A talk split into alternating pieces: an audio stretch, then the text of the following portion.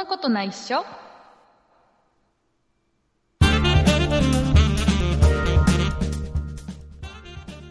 そんなことないっしょ第380回でございます。お送りいたしますのは竹内と、畑中です。よろしくお願いします。よろしくお願いします。畑中さはーい。ん、いつもと違う感じしませんか？えほら、もうしない気づいて気づいて、多分ね、リスナーさんだったら何人か気づいてると思います。今週の竹内はちょっと違うぞと。ー、え、髪切った？髪は、あうんとね、髪はね、偶然にも切った。切ったけどそれじゃない。うーん、メガネ変えた？い。や、メガネは変えてない。というか今日はメガネではなくてコンタクトしてる。あら、えー何が変わったかというと、はい。僕の今この、えー収録環境が、うん。あ、これちなみに一応話をね、あの、しつこいようだけどしとくと、あの、うん僕と畑中さんは、えっ、と、一緒の場所で収録してるんではなくて、インターネットを使って、それぞれの家で喋っているので、お互いの顔も見え、見えてなければ、えーどういう状況で、えー喋ってるかっていうのはお互い全然わからない状況でね、えー話してるんだけども、僕のこの今の収録環境が変わってるわけですよ、いつもと。ね。ほら、もう気づくでしょ。と、ディスプレイを変えた。そうなんですよ、さすが畑中さん。正確にはねディスプレイを変えたんじゃないんですよ。んあのね、僕今ね、うん先週までの竹内は、うん。えー Windows パソコンがあって、うん。で、モニターがちょっと大きめのね、43インチの 4K ディスプレイをうん。目の前にちょっと大きいモニターでやってるわけです。うん。これがね、えーもう1枚増えました。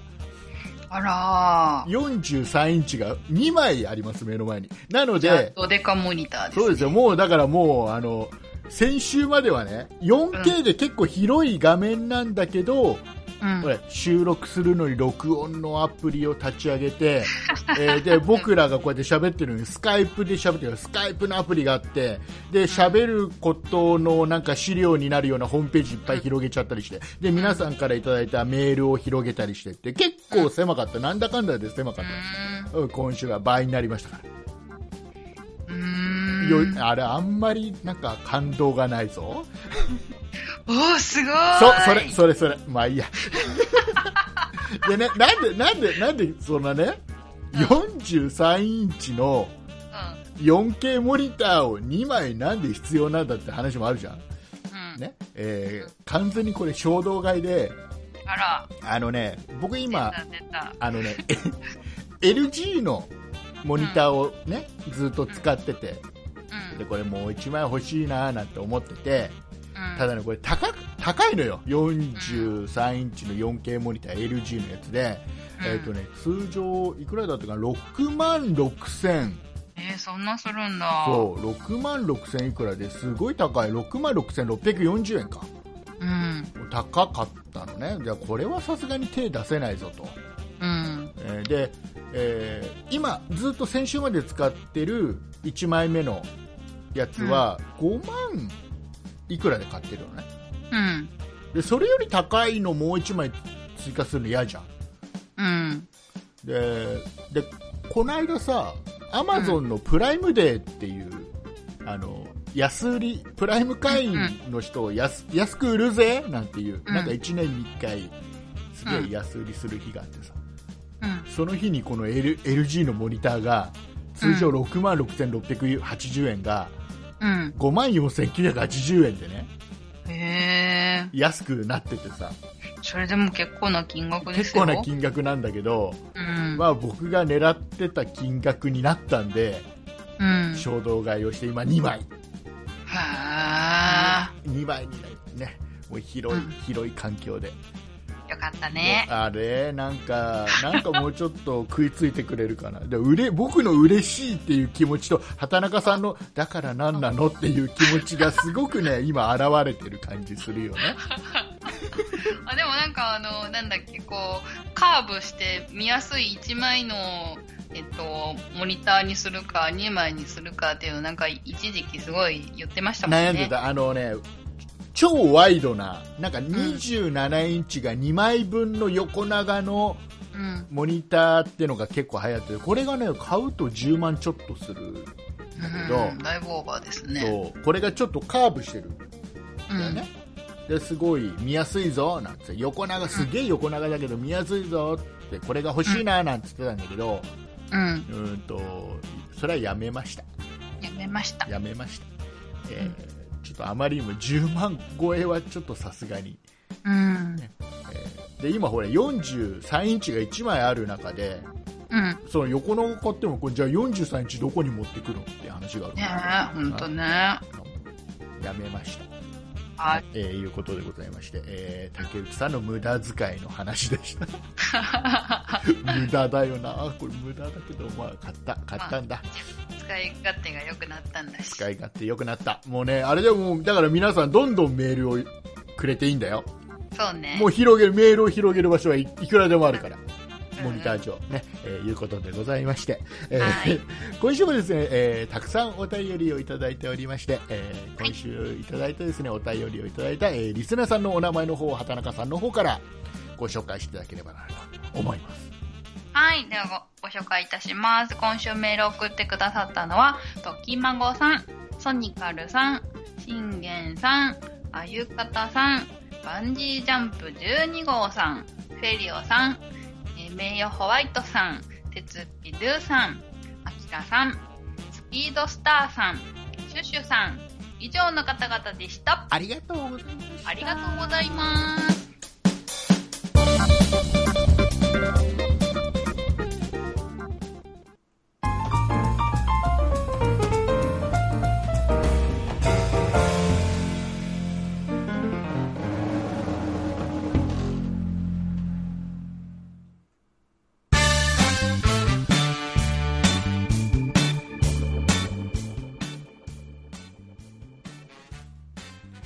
はい、えーいうことで、はーい。えーどうする無駄遣いの話をもう一つしていい？うん、いいよ。これから無駄遣いしようかなっていう。あ、これからね。あのね、うん。あの、僕今、腕時計をしてるんですよ。うん。で、畑中さんも腕時計するでしょ？うん。で、畑中さんがしてるのは、うん。多分、アップルの、うん。なんだっけ？アップルウォッチアップルウォッチアップルのなんだっけ？アップルウォッチまんまだけど。そう、アップルウォッチしてるでしょ？スマートフォンじゃねえ。なんだスマートウォッチ。で合ってる？ね合ってるかねな。えーですよ。うんで、僕は、僕も一応スマートウォッチなのね。なんだけど、あの、時計は、うん。うん。時計の部分は普通の時計。普通の時計。アナログの普通の時計。えーモニターとかついてないのね。で、えー僕のスマートな部分っていうのは、この、スマート。僕のスマートだ。僕のスマートな部分っていうのは、このベルトのところ。ほベルトのところに、えー要は、あれだよ、この手首の内側ね。うん内側にモニターがついてて、そこに、えースマホに届いたメールとか LINE とかの通知が届いたり、自分が今日何歩歩いたかっていう活動。量計みたいなのがついてたりね、えーするわけですよ。ね。で、これが僕すごくいい、これがね、ソニーの、うん。えーウェウェナ2っていうやつを僕ずっと使ってるの、これを。で、これがね、うんとね、まあ、この手首の内側のところにモニター、モニターが本当にね、2行ぐらい、文字が2行ぐらいしか出ないモニター、ちっちゃいモニターなのね。で、これをずっと使ってて、で、いいなっていうので使ってて。でね、これがね、あの、このウェナス2っていうのを僕今使ってるんだけど、これがね、今度ね、3ってのが出るんだよ。すげえすげえ進化したの。うん。すげえ進化。もう、もうあれでもう、アップルウォッチを使ってる畑中さんも、ちょっと欲しいなうん。思うレベルに進化した。うん。まずね、液晶がね、ちょっとね、大きくなりましうん。うーん。た。ちょっとだけね。産業？うんとね、いや、もうちょっと細かくいけるかな。へえ。でね、あとね、うん。すごいんだよ。 Suicaが使えるようになりました。へえ。2まではでもなんか、何何何？と時計の Suicaってどうよとは思ってる。あだからうん。あの要はもうなんだろうなこの僕がねこのウェナってのを使ってるのはうん。あのまずなんていうのかなスマートウォッチ的な本当にスマートウォッチしてますよってのが結果嫌だったのね、うんうん。なんかアップルウォッチはなんとなくなんか認められつつあるけど、うん。なんかちょっとなんか抵抗がまだちょっとあってうん。でアナログ時計を逆につけたかった自分のうん。ずっとなんか気に入って使ってる時計をしたかったのうん。だけどスマートウォッチ的なこともうん。なんかやりたいなっていう気持ちがあってうん。でいろいろ探してたらソニーのウェナ 2, 2っていうのがうんあって、あこれいいじゃんと思って使えようよいいんだよすごくうん。で何がいいってさあの普通だったらほら外側にモニターがあるわけじゃんスマートウォッチって、でそこにいろいろ情報が出たりするわけじゃないうん。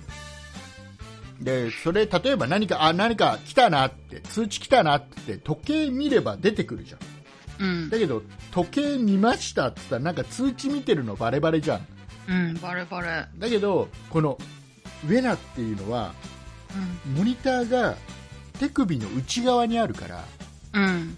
なんかね例えばお客さんと会議してる時とかでもうん。何気なく見れるのようん。それいいと思う。下見ればちょっとうん。もう出てる感じあなんかうん誰誰々から LINE だとかっていうぐらいわかるね、であとこれだけでもうあの今までは Suicaが使えなかったのね。うん。 Suica使えなくてねなんていうかね Edyかなんかだけ使えたんだよ。 Edy？Edy。はこれもあの要はお財布携帯の機能だあ。うん。けどこれで例えば、うん、なんだろうコンビニで買い物するときとかうん。あの自動販売機で買い物するときはそれでいけた。Edy一時期使ってたな。楽天 Edy かなそうそう今楽天になったよね。うん。ででだけどね Suicaが使えなかったんだようーん。 Suicaが使えない他の方が使えるところが多くて便利かな。でほらあのー僕は電車通勤をしないからあんまりメリットないかもしれないけど、電車通勤する人だったらうん。手首にやっぱ Suica があると。の違うの逆逆。あのねうん。あの何？電車使う人は、うん。右側にピッてくるじゃないですか、ああはいはいはいではい。もほとんどの人は腕時計右利きだから左につけるじゃないですか、だうん。から左手につけてるとそれをこうピッて右側のあのタッチするところにやるのをやりにくいからなんか腕時計に Suica いらないよなとは思ってたんだけどあお買い物用だったら全然ピでいいよなとは思っあすごい。さすが電車通勤、たそうそう。本当してないとそれわかんないね。うん。だからなんか、うーんと思って。で、あのなんか、テレビとかの CM 見てると、右腕につけてるんですよね。だからスッてなんか行くんだけど、いやいやいやいやとかって思いながら見てた。なんかさ女の人とかだと右手にする人ってたまにいるじゃん。いるのかな？いるみたい。なんかイメージとしては女の人ってうん。右にして、うん。しかもこの時計のうん文字盤のところを内側にする人が多い、へえ、多分でも、大概の人右利きで右で鉛筆持ってうん手首に時計があったら書きにくいから多分嫌だと思ああそうなんだう。うん。へえから多分左の方が多いと思うけどなそっかとは思う。そっか電車通勤だとそうそうそうだね言われればねうん。そうか。へえ、うん。だから良かったんじゃないですか？竹内さんには。ね本当にね、うで Suica が使えるようになりましたと、うん。で表示も大きくなりまこれがねだからね、うんうん。40過ぎ50近くのおじさんからしたらこの小さなモニターがちょっと見えなかったのよ、なるほど。今回大きくなったんで、うん。えいいぞと。うん。いうのとかね。あのーあとなんかねなんだっけなあとねあのあれが使えるようになったんだよ。あのあのアマゾンのうん。えー今名前を言っちゃうとあれだけどあのうん。あの声をかけると反応してくれるやつ、ね、あんまここで言っちゃうとえ草ってやつ、うん。あれ対応したの、へー。あれあれにあれの草対応したらどうなるんですか？と例えば腕時計に向かって、うん。えー例えば今日の天気は？って言ったらあ、反応してくれるんだ。ここに天気が出てくるとかねうーん。だからちょっと例えばちょっと計算したいときにうん。計算式言えば答え出てくるとかえ、計算式も答えてくれるんだ。だって普通にだって声でスマホに声かけたってそれぐらいやってくれるでしょ、え 声かけたことないな。ああそうなんだ。そうなんだ、うん、だからそそういうことが対応したんだって。へー。とかねいろいろすげえ便利になってうん。これは買うでしょうと。意外とね多いと思うんだよ。あのなんだろうな。要はある程度年齢いっていて、うん。えー、とちょっとスマートウォッチをしてるっていうのは、うん。周りから見たらうん。ちょっとなんか年齢的になんか惹かれちゃうんじゃないかなって思い込ん思ってて本人がね。うん。本人思っててちょっと欲しいけどうん。できないみたいな。人って意外と多い気がするの。年齢ある程度いってると。若いといいよ。若い人たちはいいよ。20代、30代ぐらいだったらいいけどさ。なんか40、50とか60とかでスマートウォッチってちょっとなんか抵抗があるというか周りから見られた時にちょっとある程度役職行ってる人とかさうん。ちょっとスマートえー、役職行ってたらなんかできる人みたいな感じで見えないのかな？い。やなんかねどうしてもある程度うん。なんか値段の張った時計つけてたりするじゃん、なるみんなさうん。うーん。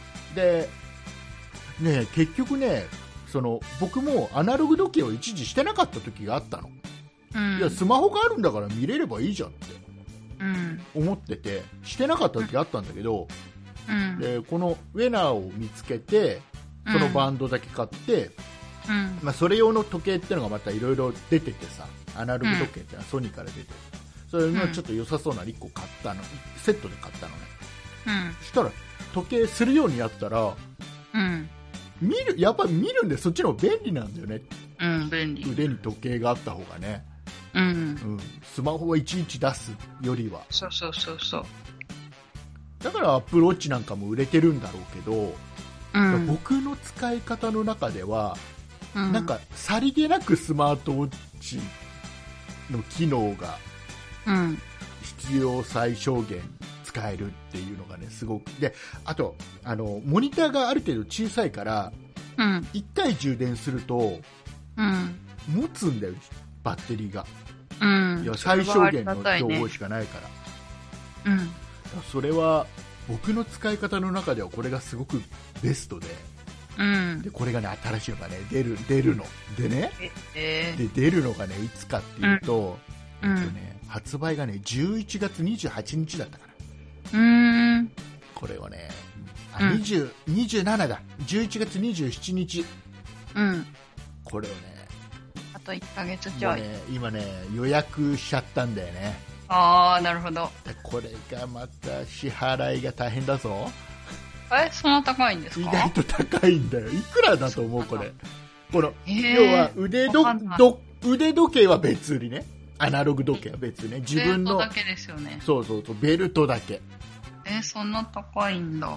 いくらだと思う？なんか3000円ぐらいの話をしてたイメージしかないからな。全然3000円3000円なんかそんなんじゃけ全然買えないうん。だからそんま多分だから売れ売れないんだろうね本数がそんなにあー、なるほど。そうアップルウォッチはすごく大量にダーって作って大量に売れるからうん。あれだけの機能ついても比較的安いなって気がするの、うーん。だけ、どこのソニーのウェーナっていうのはもともとなんかね、うんソニーの中のうん。なんかなんかベンチャー的な感じの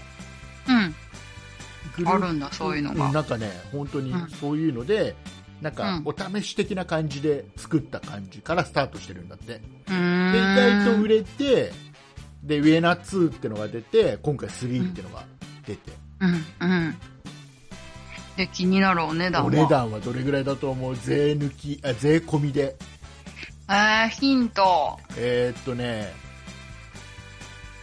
ヒント。それだけ出すんだったらうん。アプローチ買えばいいじゃんぐらいなえー、じゃ感あ3、4万だよね。じ、そう。34万、えーっとね。へー。3万8500円おー、するね。ベルトだけですよね。ベルトだけで3万8500円あーだけどでもアプローチもあれだけでそれぐらいですもんね。うん、でだけどかこれ考え方だと思うのうん。あの要はこれだったらあ自分のお気に入りのアナログ時計が使えるわけですうん。だけどアプローチにしちゃうと自分のお気に入りのアナログアナログ時計は使えないわけです絶対うん。みんなとお揃いになっちゃうね。そうみんなと同じのになっちゃうで自分の好きなアナログ時計にしてベルトのところにさりげなくスマートウォッチっていう。うん。ここれこれいいと思うんだよね。みんな買えばいいのに。みんなどうせアプローチでしょ？アプローチの今度 SE とかっていうのが出たからそれは比較的お値段も控えめだからそれ買おうかしらとか思ってる人が多いんだよそうなのかな、うん買わない人は興味ないのかと思った。いや結構みんな興味はあるんじゃない？あるんだ。うんえ、だってなんかね、うんなんだろう、別に、あったところでっていう感じ じゃないです。あったら便利だけど別になくてもいいみたいな。まあねスマうんだからスマホでできることがうん。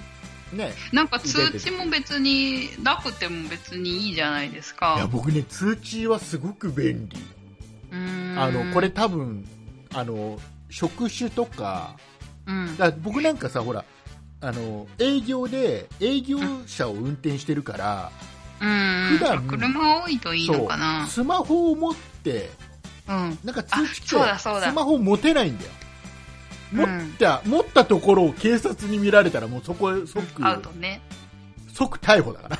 逮捕はされるから電車だと、電車に揺られながら右手にスマホ持ちながら左手にアップルウォッチがあって、スマホ持ってるのに左手につ通知が来るとかなんか無駄じゃないです無駄か。無駄だね。うん。まあ見てたらスマホの方にね、うん、うん、あの、通知来ますけど。そうね、うん。であとはあとはやっぱりお客さんとうん何か打ち合わせしてる時とかうん。に電話がかかってきてお打ち合わせの時はほらやっぱり、うん。その音が鳴らないようにしとくうん。だけど通知は欲しいじゃん誰から電話があるかは知っときたいじゃんうん。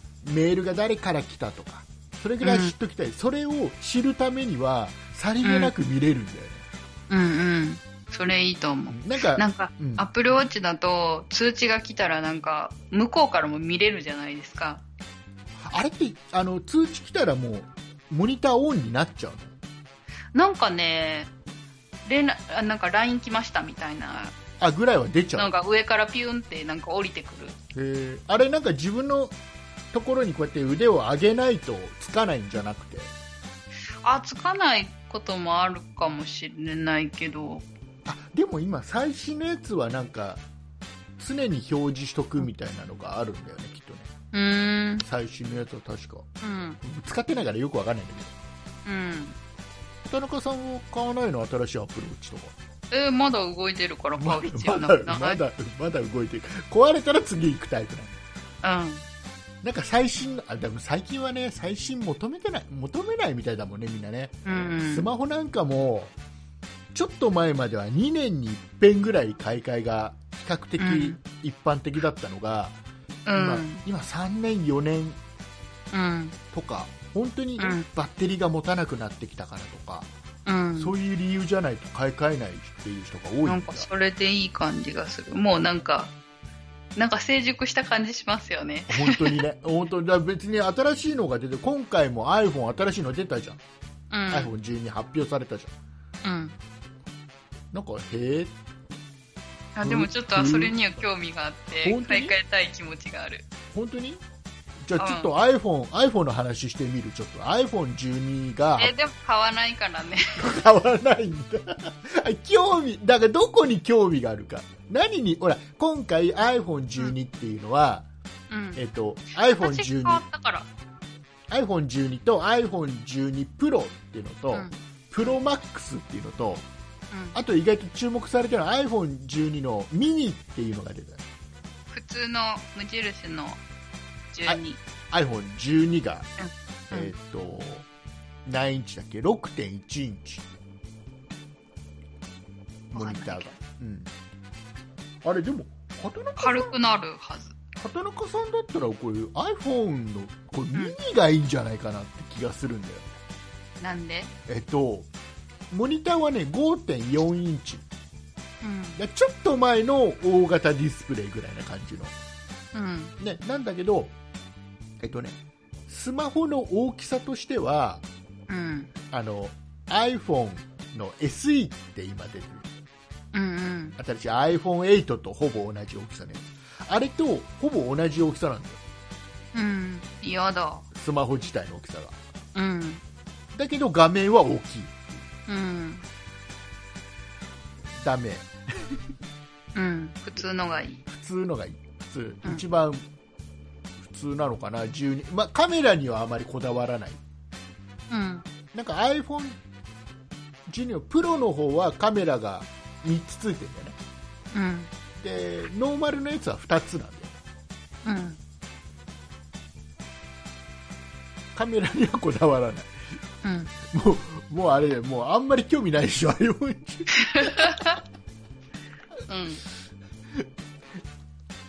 買うならでもこれなんだうん。なんで？まだ、まだいい、いいけど。もうちょっと値段が落ち着いたらいや、そうじゃなくて、まだ元気だからさ。あ今今今の iPhone が？う今の iPhone ってなんだっけ？セブンかうん。でバッテリーとかまだ大丈大丈夫。あ、でもどうなんだろうね。なんだろう。なんか、今までと、去年までと使い方が違うから、なんかバッテリーの減りが違くってよくわからないですね。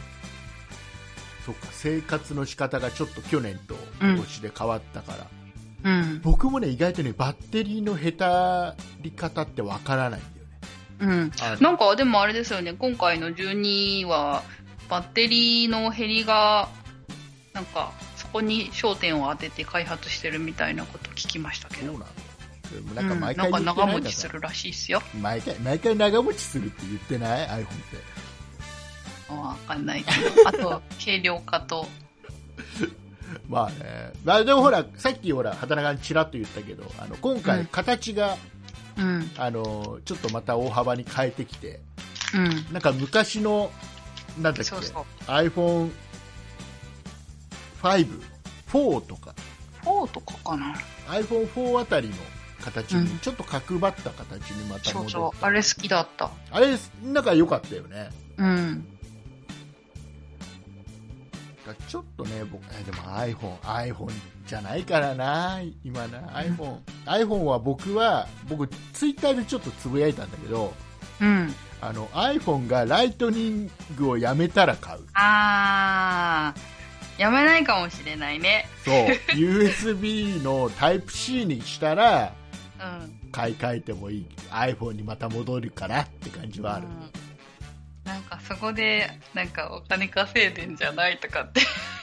そうなんかね かたくなに買えないよね iPhone はねうん。iPad は変えてるのにねどんどん、ね USB-C にしてるのねうん。まあまあ儲かるよねうん。あれ他のねメーカーがサプライのメーカーがうん。あのちゃんと認証されたライトニングケーブルとか発売すればその分またお金ちらっと入ってくるでしょ、うん。いいいいよねうん。いい商売してるよねねアップルねえ。ねねちょっと興味でもね今回ちょっと、うんあの iPhone。の新しいので一応ほら 5G に一応対応したじゃないうんうん。でこれはやっぱりうーんちょっと一つなんだろう、僕にも影響する部分でお。iPhone が 5G に対応したことでうん。これユーザーやっぱり日本多いじゃん iPhone のユーザーは、うんうんでそそれなりの数が売れると思うんだよ iPhone12 がね。うん。うん。そうすると 5G 対応のスマホを持ってる人がある程度人数がいるってことは、うん。日本の 5G のこの広がりがちょっとやっぱり早くなるんじゃないかなっていううん。うん。なったらいいですけどね。っていう感じもするんだうん。だけどこれってあのみんなねどこまで分かってるか分かんないけどうん。あの iPhone12 って 5G 対応なんだけどうん。あれ偽物 5G なんだぜどういうこと？偽物って何？あの 5G ってなんか先週か先々週もちょこっと話した気がするけど、あ、なんかしたかも。そうあのなんか2種類あるんだよおで、えっと、そんなに実際はスピード出ないうん。5G とうん。本当の 5G ってミリ波っていうん？ミリ波っていうねうん。あの。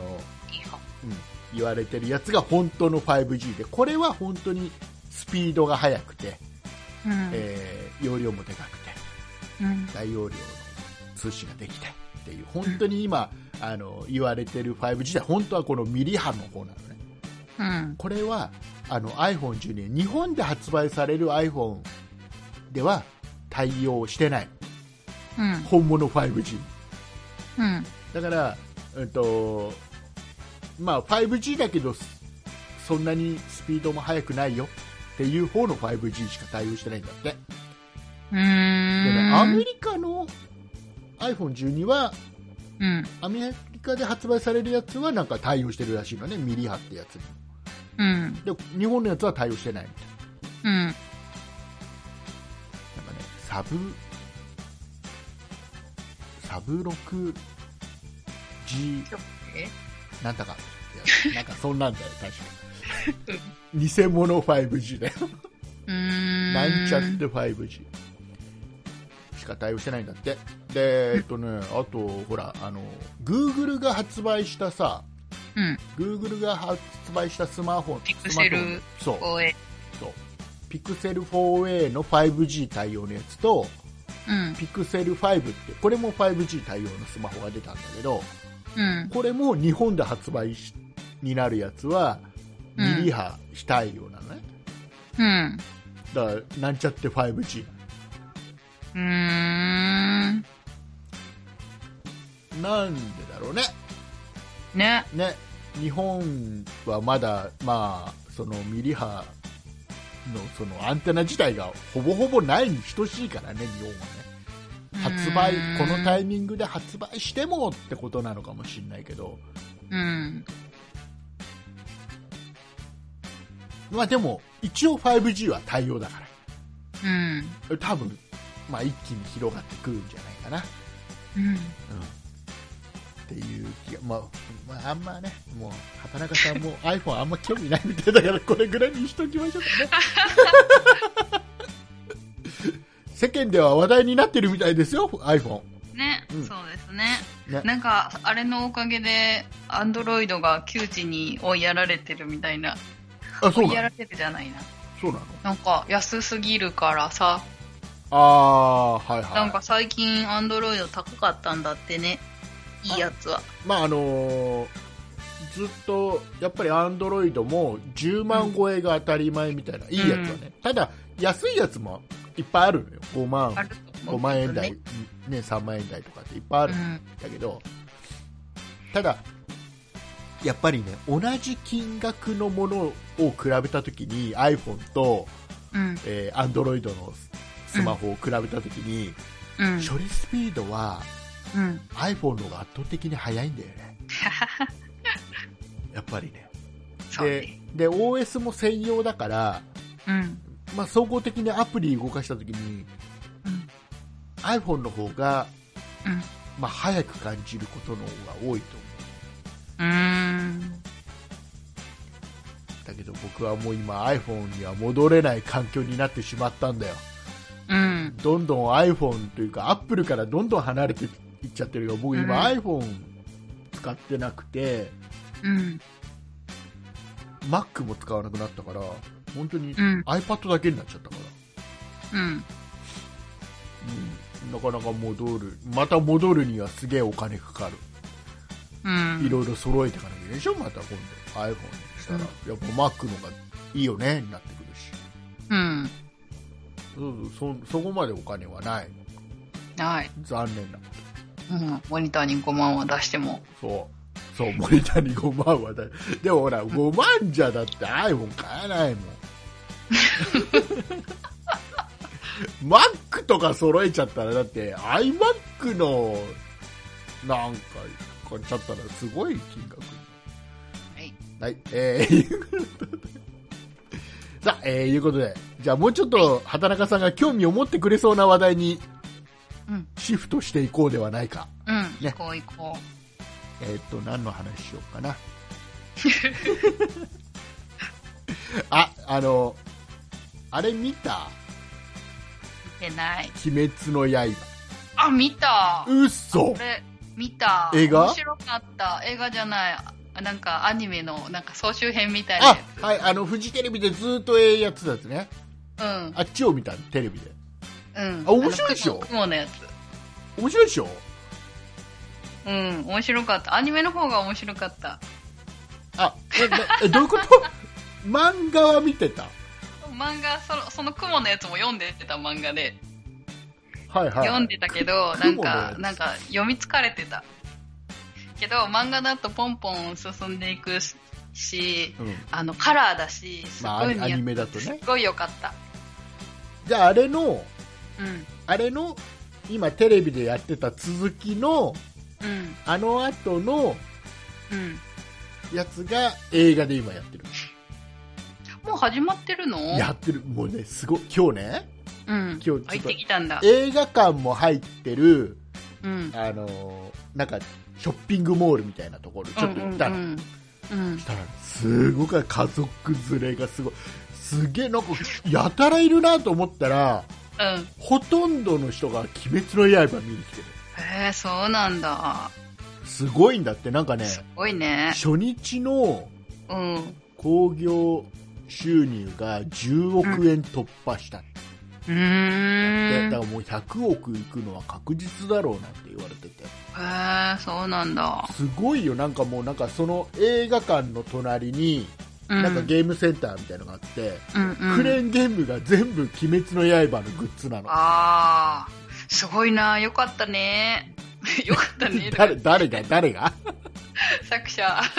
作者はねもうなウハウハだろうねうん。だもう「ワンピース超えだって言われてるよね、ええそんな？うん、ただもうす「ワンピースと違ってもうん。うね漫画の方はうん。終わっちゃってるから最終回を迎えてるうんうん。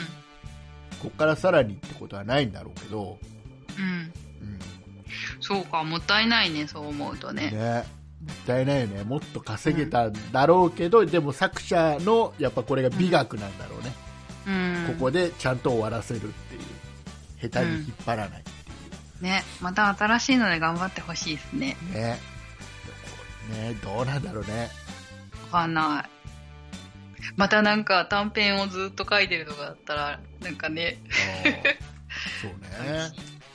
だからでもあれなんじゃない？とりあえずあのとりあえずはそのまだほら全部漫画のストーリーを全部アニメ化はされてないわけじゃん。でこの後だからうん。映画になったり、うん。なんか「鬼滅の刃2」みたいなのが出たり、うねん。続編やったりするでしょきっと。何らかでアニメ化していくでしょ、最終回までは、うん。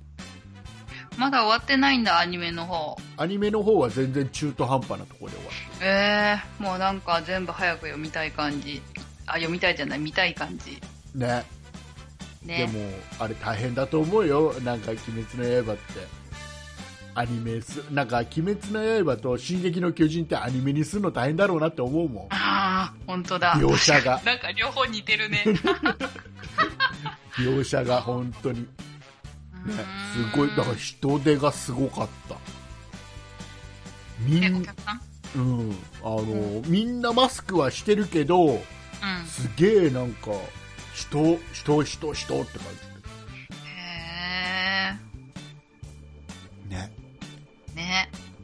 かなんかね、あの、えっ、と、今日日曜日じゃないですうんか。今日はね日曜日に収録してるんですよそうそう。うんで、土曜日になんか、なんか佐藤二郎さんがやってるテレビで、うん。1対99人の壁とかなんかいううん。のがやって、99人の壁。見ました、見た見た。アニメのなんか知識持ってる人のやつやつだよね、そうそう。それでなんか、鬼滅刃大好きな女の子が出てきて、そう、あのね、僕、ちょ、ちょ、それ、それね、見た人どれぐらいいるかわかんないけど、あの、もう今言ったようにね、その、一人真ん中にいて、周りに99人の人たちがいて、あの、自分はこのジャンルだったら絶対誰にも負けないという人が一人立つわけだよ。で、99人が、その、早押しを同時にやったりして、うん。その一番自分はこれだったら負けないっていう人をよりも知識がある人が中にいたら一人でもいたら負けですよみたいなやつでしょ？でどんどん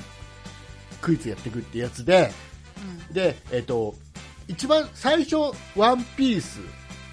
かなんかやってワンピースが好きな人ってある程度大人だったんだよねうん。うん。で挑戦者がある程度大人の男の人かなんかでうん。その人は最後、うんその99人の他の人たちに最後の最後で答えられて負けちゃった最後までいかなかったんでねうん。でなんかそれは自然な気がしたの、うん。でその後鬼滅の刃のことだったら、ま、もう誰にも負けないっていうなんかうん。あれ小学生ぐらいだった？女の子、小学生。だった6年生じゃないか。そう4年生ぐらい。あのさあの女の子が、まあ、最後まで行くんだよね、うん。どんどん勝ちぬ勝ち抜くというか答えていって最後までいく一番最後、この最後の、えークイズに勝ったら、なんかこの「鬼滅の刃」の声優さんと会えるみたいなうんうん。で一番最後のクイズさうん。あれちょっとやらせっぽくなかった？そうなの？なんかさうん。あのワンピースの時はある程度大人の男の人でうんガチで周りの人も答えてる感があったの、うん早押しで 0. 点何秒みたいなうん。でだけど「鬼滅の刃」の最後のクイズはう、ん。うん。もう小学校の女の子可愛い女の子だったから、うん。なんか周りがすげえ手加減してる感があってへあの最後のクイズがー読み終わった後の早押しが、うんなんか1秒2秒間ちょっと考えたんだよ最後女の子が、うん。こ分かんなくてうん。でだけど最後押してうん正解するんだけど、うん。なんか周りの他の99人の大人たちがうん。立たせてあげたの？なんかちょっと早押しをするのを待ってた感じの、へなんかそれぐらいの間があったんだよなんか、そうなんだ。なんかやりながら見てたから、なんかちゃんと見てなくて。う、ん、で、なんか、なんか、答えは分からなかったんだけど、なんとかとなんとかだから、なんとかだと思ってとかなんか言って熱く語ってて、ええよかったねって思ってたけど、なんかそれ聞きたくなかったな。あそっか。そっか。違う。それでまあそのねその後ちゃんとその女の子があの、そのね声優さんと会うのね。うん。ちゃんとでも会うんだけど、うんこのこの時期だからね、すげえ離れてんだよ。ねえ、かわいそうね、ね。それも本ね。当だったら握手とかするとかさ、まあ、裏ではやってんだろうけど、してんだろうけど、なんかうん、あるじゃん、もうちょっと近くで会いたいのあるじゃん、本当は。だけど、ある程度、もう2メーター、3メーター離れたところで、うん、あれ普通だと頭ポンポンぐらいやってくれそうな感じですよね。で、で、声優さんがちゃんと、その、言ってほしいセリフを言ってくれて、女の子が最後泣いちゃって、感動して泣いちゃってっていうところで終わってるんだけど、うん。ああ、これスタッフはこれを撮りたいんだなって思っちゃう。あーあ これ、あ。あそこで周りの99人が答えちゃって敗退しちゃったら、ここのシーン撮れなかったからな。みたいな。あでもなんかそれ言ったらなんかワンピースの人が勝利してくれてなんかツアーなんかなんだっけ収録風景をツアーで見たいっていう。そうそう。だからそれに同行したかった。だそれは多分じ実現できなかったんだよ。おそらく。さすがに収録現場を見に行くっていうと確かに、ちょっと大掛かり。だけど、うんそう声優さん一人のスケジュールだったら抑えられる。だからもう多分ね収録時点でねスケジュールは抑えてあったんだよえでもなんかね、うん。さ最後のそのワンピースの人最後答えてアウトでしたよ。答えてまあ間違えた、な何も何でもないや。答えて間違えたんだっうん最後間違えた。けなんかね最後、最初にうん。なんか周りの人があの押して答えたら間違っててでうん。挑戦者が答えて違っててで違う人が答えて正解だった。ああーはいはい。だからなんかすげえなんかガチでやってる感じがあったんだよワンピース、うんガチだった。でも鬼滅の刃の時は女の子に勝たしてあげよう感がそうだっ空気がすごく出てた。ちゃんと見てなかった。わかんないわかんない。よ本当はガチだったんだろうけどおそらく、うん。だけどでもなんかうん。こう僕みたいにちょっと、んね心がねじ曲がった大人が見るとなんかそんな感じがしうん言われてみたらねなんか、本当本当になんか12分ぐらい考えてピンポンってやってたような気もしなくもない、なんかねテレビ局ってさうん。あのあれでしょよくさ、まあ、全然話違うけどあのテレビ局局がニュースとかでやるインタビューとかってさ、うんうん。あのなんかこれを話してほしいことがもともとあって、うん。インタビューを答えてくれる人を見つけてうん。でそれを言わせるための誘導尋問をすげえするんでしょ、ああそうかもしれない、ね、うん、でその答えが来るのを待つ。だからこれをこうやって言ってくださいって言っちゃうと、うん。まあ、相手も素人さんだから、うん。ね、自然に答えられないし、ううんんとそれはもう完全にやらせになっちゃうから。うん。なんかだけど誘導尋問をすごいするんだって、うちの姉ちゃんが言ってた。インタビューでああインタビュー経験のあるお姉さん。インタビューにやたら答えた経験のあるうちの姉ちゃん、すっげえ長く。その向こうが求めてる答えがこっちが言えるまでインタビューが終わらないんだって。へえってことは？みたいな感じの。っほうていうのが多いらしいよ。そうなんだ。はい、えーいうことで、はーい。ほら、99人の壁を見てなかった人には何のことかさっぱりわかんないね、話をしちゃったんだね。うん。えーいうことで、えーと、はい。鬼滅の刃のアニメは面白いぞと。面白いぞと。いうことで、はい。えーで、うん。今週、ね、本当はいつもは金曜日に毎あ週、う。ん、ねどうした？どうした？じゃあそれでね、うん。それつながりでね、うん。そのなんかあのそれつながりかどうかわかんないんですけど、うん。えっとそのワンピースの人が出る前になんかアニメソングの DJ かなんかの人が出てて、音楽とか声を当てるみたいなのをやってたんですよ。あでね、あの、クレヨンしんちゃんのしんちゃんの声が2代目だっていうことに、その時初めて知ったんですよ。あ。そうだよ2代目だよ 変わったこととか全然知らなくって。全然違和感感じてなくって。うんで、違和感感じてなかった理由は多分ほとんど見たことがないからで。で、なんか、たまにね、なんか日曜日に、あの、スーパーヒーローを見てたら、その後になんかクレヨンしんちゃんの映画やってたりするんで、たまに見たりとかしてて、多分私は2代目の人の声しか知らないのかもしれない。あのねでもねあのー、1代目と2代目初代と2代目の人のうん、クレヨンしんちゃんの声はね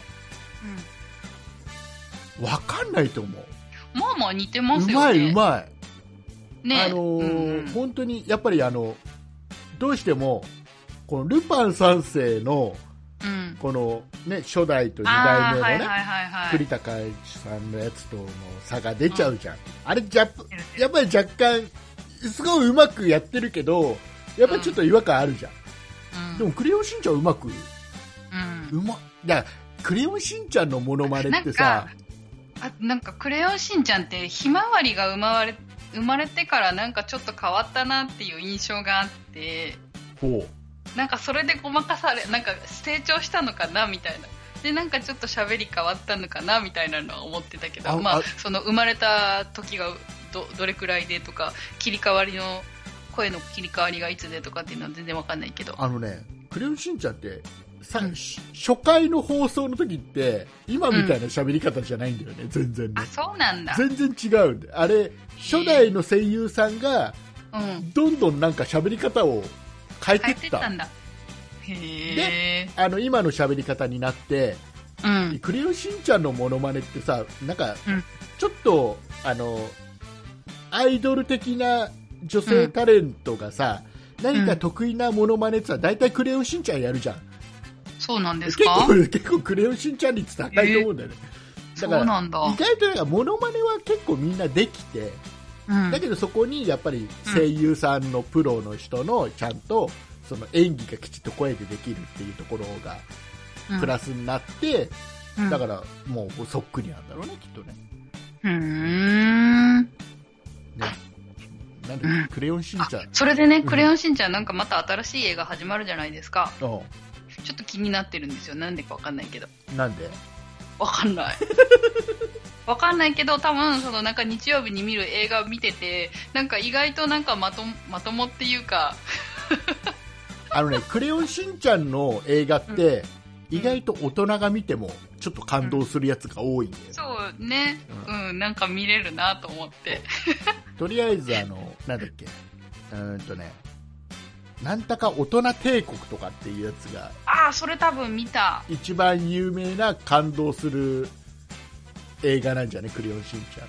うーん、この間なんかコアラが最後に出てくるやつやってて、あの、ミサエと、誰だ？お父さん。ヒロシ。ヒロシ、そうそうそう。ヒロシがなんか、なんだろう、愛を確かめ合うような、なんかそんな、あ、そうだ、えっと、新婚旅行してないかなんかで、なんかハネムーンに来たのにできなくって、なんか、それやのになんか、その、ミサイ、ミサイに帰れみたいなことを言ってどうの行動みたいな内容があって、そのミサイがウェディングドレスを着てこう戦うっていう。よよくわかんない。僕それ見てない。絶対見てない、うん面白かった。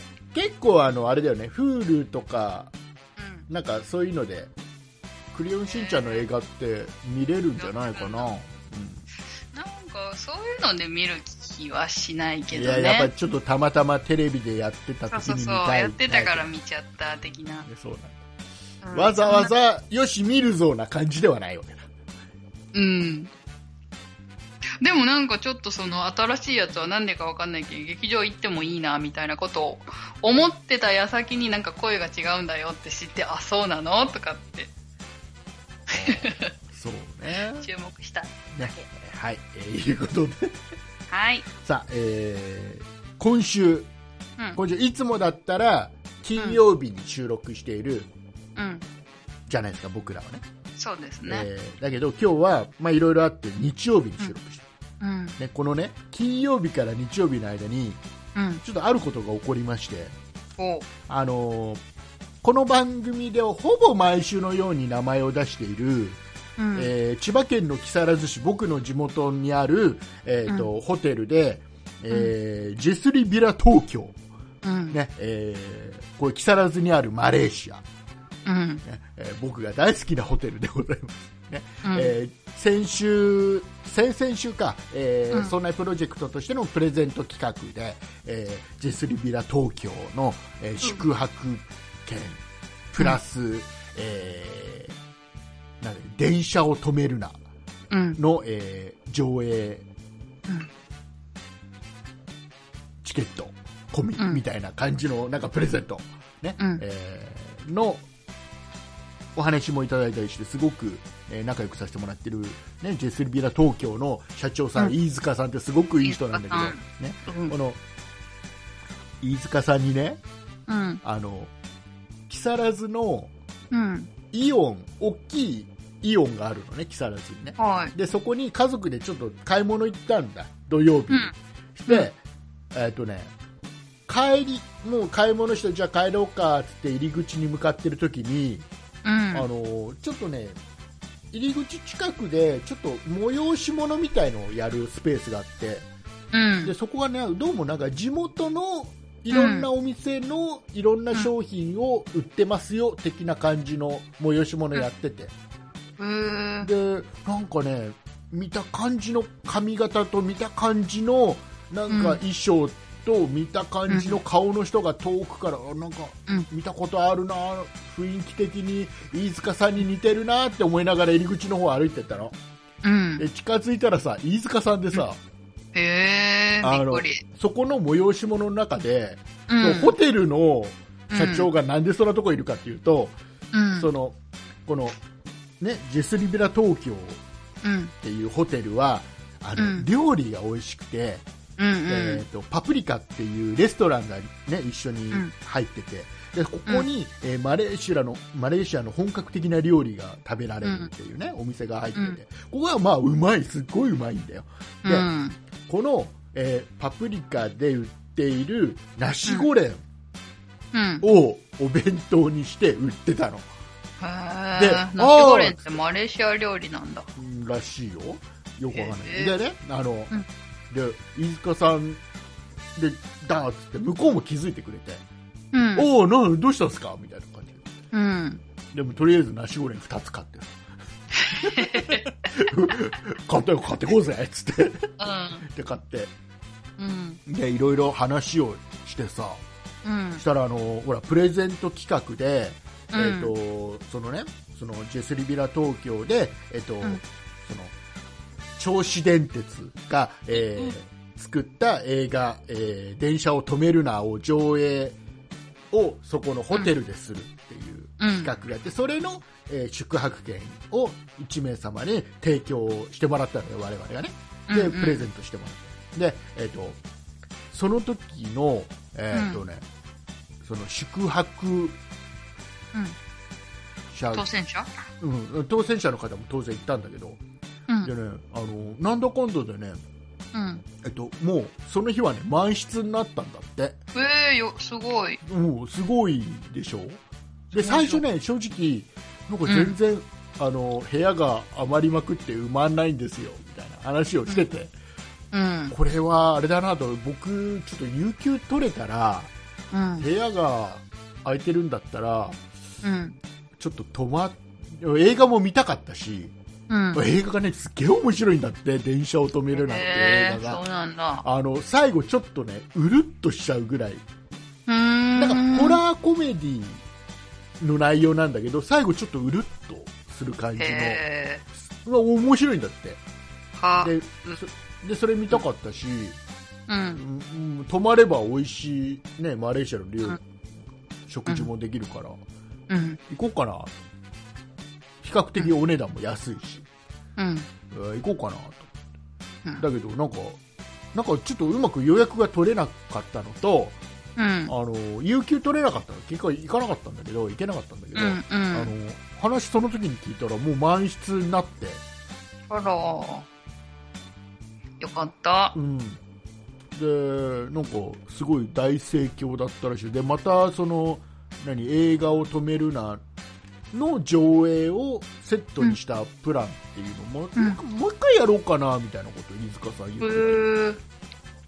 でタイミング悪くて、えーもし来れなかった人がいたらその時にみたいな話もしててうん。でね、その時にちょっと話したのが、うん。あのなんかね飯塚さんが言ってる結構やっぱりねその、うんこの番組聞いて、うん。ホテルに泊まりに来てくれる人が結構多いみたいで。ええ、すごいな。本当に本当にあの思った以上に多いみたいで。え、お忍びでみんな行ってくれてるんだ。そう。で結構いるみたいなのね。であのなんかね昨日か一昨日ちょっと見た感じだとあの、うん。楽天楽天トラベルうん、の、あの泊まった人のその感想とか書くレビューのところに欄に、なんかね、一人書いてくれてる人もいるんだよ、名前で、それは出てなかったけど、名前は出てなかった、あの、ポッドキャストのそんなことないっしょを聞いて、泊まりに行って、すごく食事も美味しくてみたいなことを書いてくれてる人もいたりして。読みに行こで、で、で、結構泊まり行ってくれる人が多いみたいで。で飯塚飯塚さんが言ってくれたのが、うん。あの多分そ,、うんん、そんなことないっしょのなんかイベント的なことをやったらホテルでしたら、うん。多分うん。そんなことないっしょのリスナーさんだけでうん。全室埋まるんじゃないかなって思ってる、えー、やりましょう。ででだから僕もちょっとね今まだちょっとイベントやるにはまだちょっと早い気が時期的に早い気がするんだけど、うんうんうん。ちょっと今のこのコロナ落ち着いもうちょっと落ち着いたらうん。ちょっとやりたいなとは思ってたんですっていう、う。うんうん。絶対あれでしょ？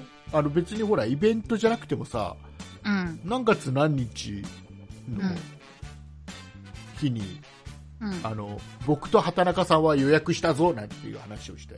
でそんなプロジェクトで、例えば他のメンバーがな誰が泊まるよなんて話したらじゃあうん。みんな来てよっつったら、結構みんな予約してくれるでしょ多分、うん、来るかもしんない。ね。そしたらちょっとある程度ねもうその日みんな全部屋うん。そんなプロジェクトのリスナーさんで埋まったらうん。そのあれじゃん？公開収録できます公ね。開収録それこそ本当にそのパプリカっていうレストラン貸し切れたりするじゃんあでいろんな面白いことできたりするじゃんあ。だから本当はねそのこの日はうん。ちょっとそんなプロジェクトをもう全部屋借りますみたいなことを言えたらかっこいいんだけどうん。ちょっとさすがにねまだそこまでの何自部屋ぐらいいあるんだろうあ。そんなに多くはないはずそうなんだ。ううん。そんなにおあのそんなにすごく大きいホテルではないので、うん本当になんかうーんと本当にビジネスホテルな感じの大き。さ、だからそんなに大きい、うん、大丈夫。我々でねうん。頑張れば多分埋まると思いますよ、へでそんな中。ーそんななんそんなか、中、えーいろいろお便りをいただいてまして、はい。えー、と先週本当は紹介したかったんだけど、えーうんうん。紹介できなかったのが1個あって、まずこれご紹介させてもらいたいと思います、えーでははい。畑中さんの方からマッキーさんからいただいたお便りをご紹介お願いします。はい、ご紹介します。竹内さん、畑中さん、こんにちは。レスルピラ東京に家族3人で利用させていただきました。朝晩のマレーシア料理が予想を裏切るほど美味しく、小食気味の子供も美味しいと、いい感触でした。飯塚さんはじめスタッフの方も親切で部屋も綺麗。アメニティもしっかりしてました。リピート確実です。今度、アウトレット以外でおすすめの観光スポットがあれば話してくれると幸いです。と、マッキーさんからいただきました。はいありがとうございますえありがーとうございます。えーアウトレット以外での、えーおすすめ観光スポットがあれば話してくれると幸いですということでね、えーマザー牧場、えー東京ドイツ村。えー以上ですいやえっとね、ま、真面目な話あのちょっと時期が限られるけど木更津周辺だと本当に潮干狩りができたり、うん。あのあのなんだっけあとすだって何すだって？えっ、と要はあのなんか網で囲ってあるうん。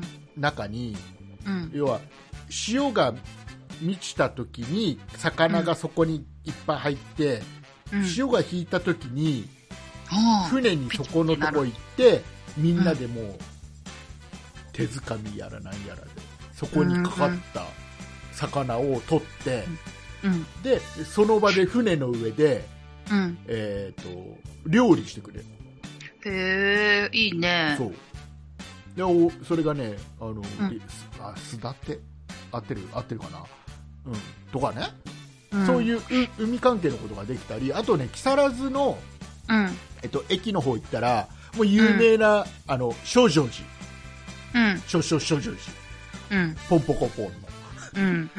少女寺もあるしあとあの、うん。えっと日本で一番大きな、えー歩道橋、うん。ねえー中之島大橋っていうのがあったりうん。いろいろありますからなんかその近くに、あの、海鮮で、なんか網焼きみたいなのを食べれるお店があって、それいいなと思いました。あれねあの夏場きついらしいあ、そうなんだ。あの な匂いが。エアエアコンがないんだよああ、そうなんだ。エアコンがないからあの、本当にあの自分で網で海鮮焼いて食べれるところが近くにあるんだけど、うん。えー結構辛いらしい夏は、じゃあ夏はやめて。なんかね,、えーとねあとその横にね牡蠣小屋があって牡蠣牡蠣牡蠣、海の牡そう蠣ね。あれをなんか食べ、焼いて食べれるいいね。私、牡蠣フライがいい。牡蠣フライはうんそこでは牡蠣鍋でもいいよ。牡蠣鍋でも、まあ、それはそっちの他のお店でいっぱいあるから。はい。はい、えーまあ、木更津いいとこ一度はおいでです。うん。ということですね、えーじゃあ次。もう一つ。え？ーっとね。えーっとこの、あのそんなプロジェクトの、えーうん。ジェスリビラ東京宿泊券プレゼントに当選しました、うん。えー方、えーっとあゆかたさんからいただいた、えーはい。感想メールを読んでもらうんですがはい。これね結構長文でいただいてまして、うん。えーちょっといろいろあの短くしましたはい。はい割愛して。ということで、えーご紹介お願いします。はい。えっ、と、竹内さん、畑中さん、いつも楽しい番組をありがとうございます。えー番組は主に犬の散歩の時に Spotify で聞いてます。今回、そんなプロジェクトのプレゼント企画に当選して、10月13日にデスリビラ東京で映画、電車を止めるなを見てきたので、初メールとして感想をメールします。私は神奈川在住のため、当日と翌日は雪を取って、木更津までは高速バスで行きましたが、16時過ぎに、えっ、と、16時過ぎにはディスリビラ東京にチェックインすることができました。ホテルのレストランパプリカでは、そのほとんどが初めて名前を聞いたマレマレーシア料理でしたが、スパイシー好きな私にはとても美味しいスパイスが効いた料理をたくさんいただくことができました。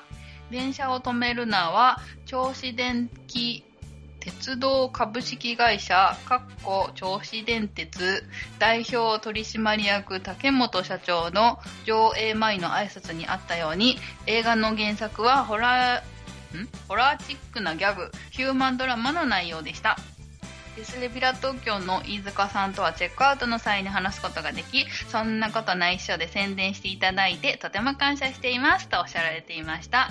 今回はかみさんの都合がつかず、私一人で宿泊しましたが、次回はかみさんを連れて一緒に泊まろうと思います。今回素晴らしい体験する機会をプレゼントしただけありがとうございました。竹内さんと畑中さんのこれからの活動を楽しみにしております。と、あゆかたさんからいただきました。はい、ありがとうございます。ありがとうございますえー楽しんでいただけたみたいでよかったですけど、ね、よかったですはいね。えっ、とね、このね、銚子電鉄の、うんあの、竹本社長さんね、うんうんうん。あの、最近すげえテレビ出てんだよ、この人。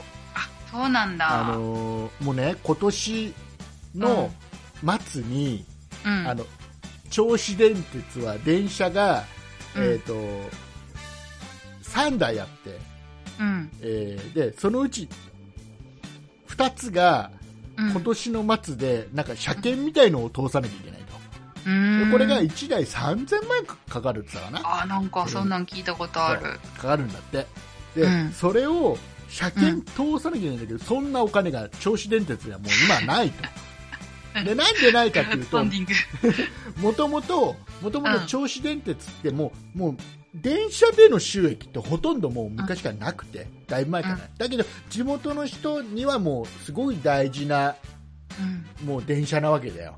うん。これがないと病院行けないとかいう人もいっぱいいて、えーすごい大事な電車で、うん。あので鉄道マニアの人たちにも愛されてる電車でこれどうにか残したいってことで、えー竹本社長が、えーうん。まだ社長になる前うん。社長になる前に、えーとうん。まだ会計士か何かをやってたのかな？うーん。銚子電鉄の、えー違ったらごめんね、えーとうん。やってる時に、えー、と要はこの濡れせんべいもう今では有名な濡れせんべいを、うんえー、と銚子電鉄で売ろうと。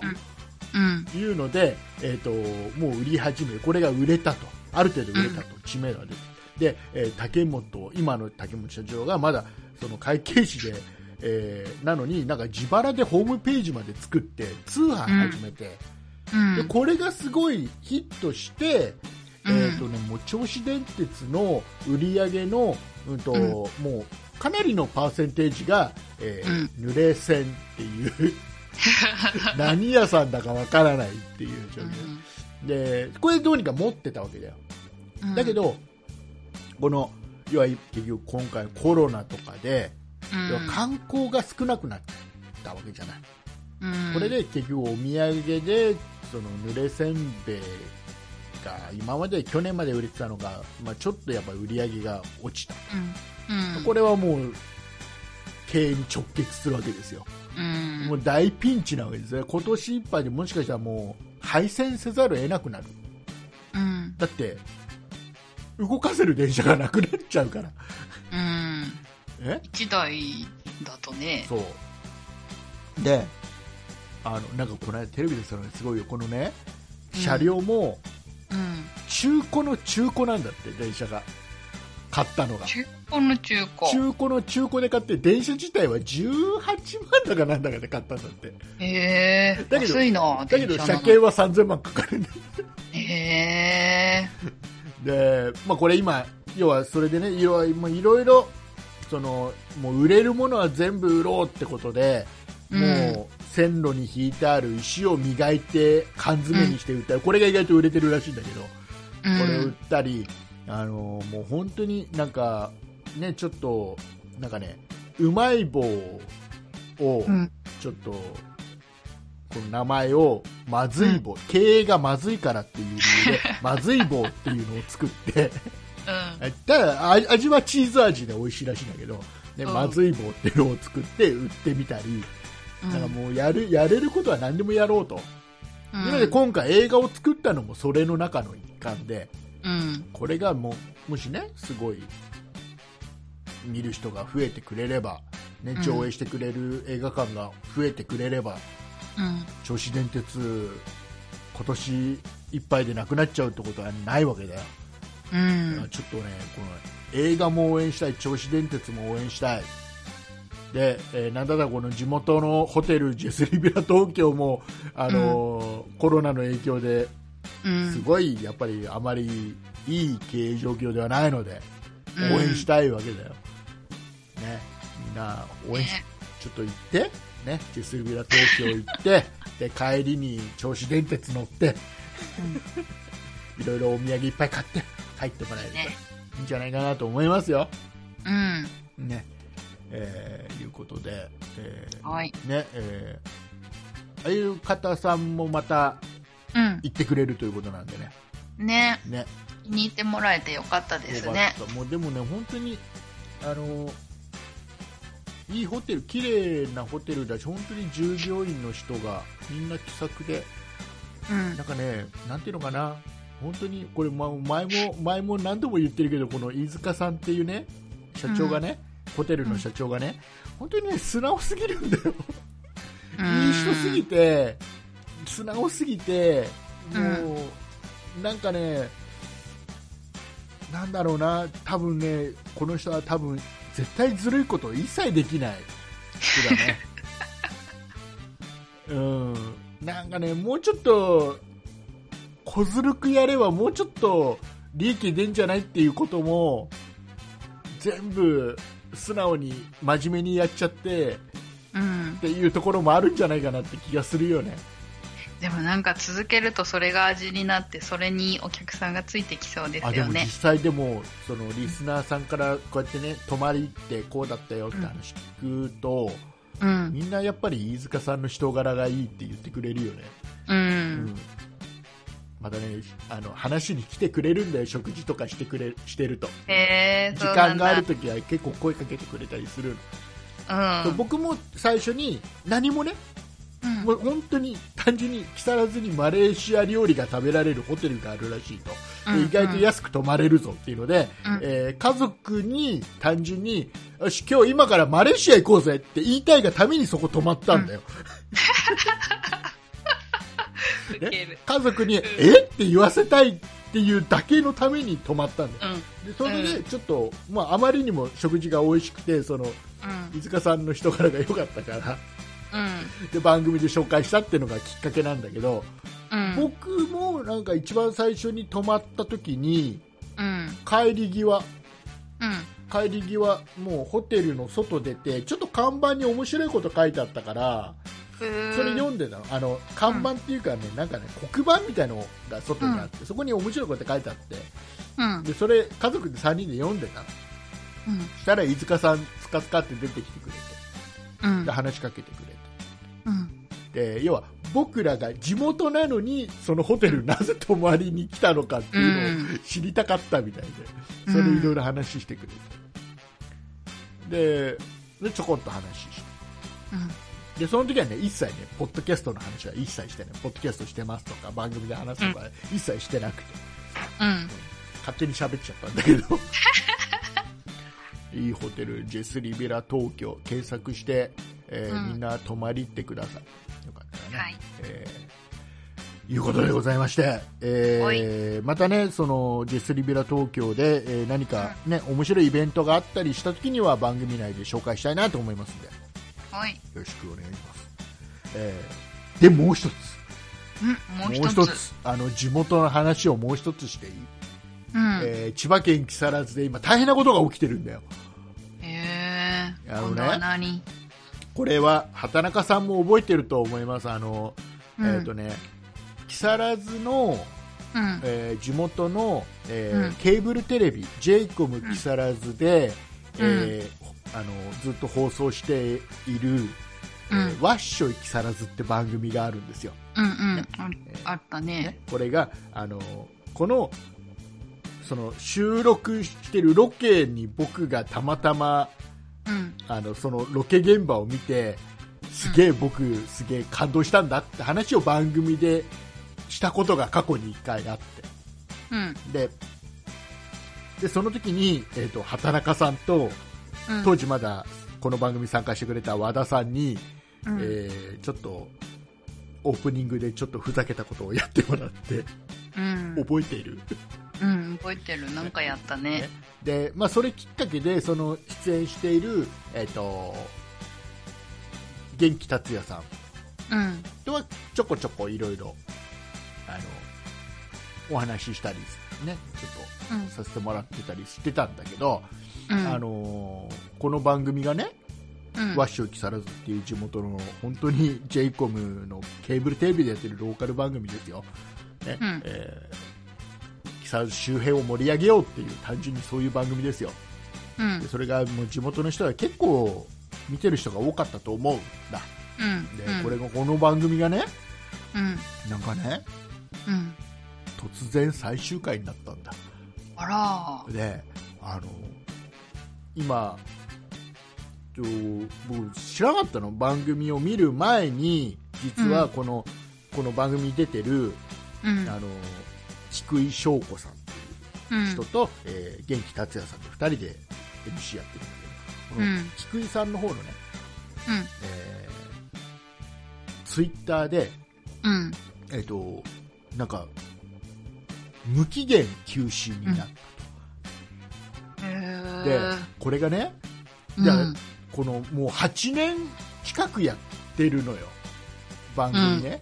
で、もうやっぱり出演者としても結構思い入れが強いうん。みたいで、うん。でこれがまたそのずっと4月ぐらいからだったかなあのコロナの影響でロケがちょっとしづらいってことで、うん。ずっとそうですよね。うんあの新しい収録ができなくて、うえんー、。とずっと再放送を流してたで。そろそろさもうロケしていいじゃんうん。そろそろ結構普通の地上波のテレビとかだとロケとかもしてるじゃん、ちゃんとさあのる。透明な口のも、うん口元のやつのさうん飛。沫防止のやつをしてさやってるじゃんロケをさ、うん。ねああいう感じで再開するんだろうなって思ってたんだけどうん。今急にあの再放送をずっとやっててうん。でなんかなんか2週間ぐらい前にマッシュ木更津のなんか今日は収録ですみたいなうん。話をしたからツイッターでしてた、あなんか再開するんだと思ってたの、うん。でその再開したやつの放送が始まってうん。その内容が結局あの、うんなんかあのまだしゅロケはしたけどうん。なんかロなんかいろいろ都合で放送ができてなかったやつを、なんかすげえ縮めて放送してうん。で最後に実は今日で今回で無期限休止です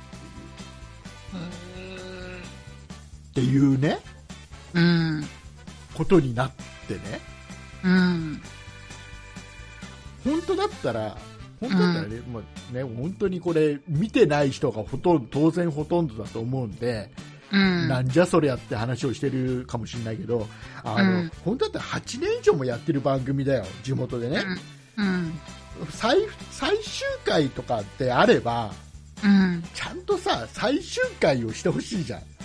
だけどなんかそういう感じでもないなんか突然なんかもう今回で終わりだからみたいな感じだから突然決まったっぽいのね、うん、それって結局 j イコムの偉い人が、う。うんん、もうロケもしづらいしうん。終わりみたいな感じのうん。多分鶴の一声があって終わっちゃ終わっちゃ突然終わっちゃったっていうでこれがさ僕もすげえショックでさうん。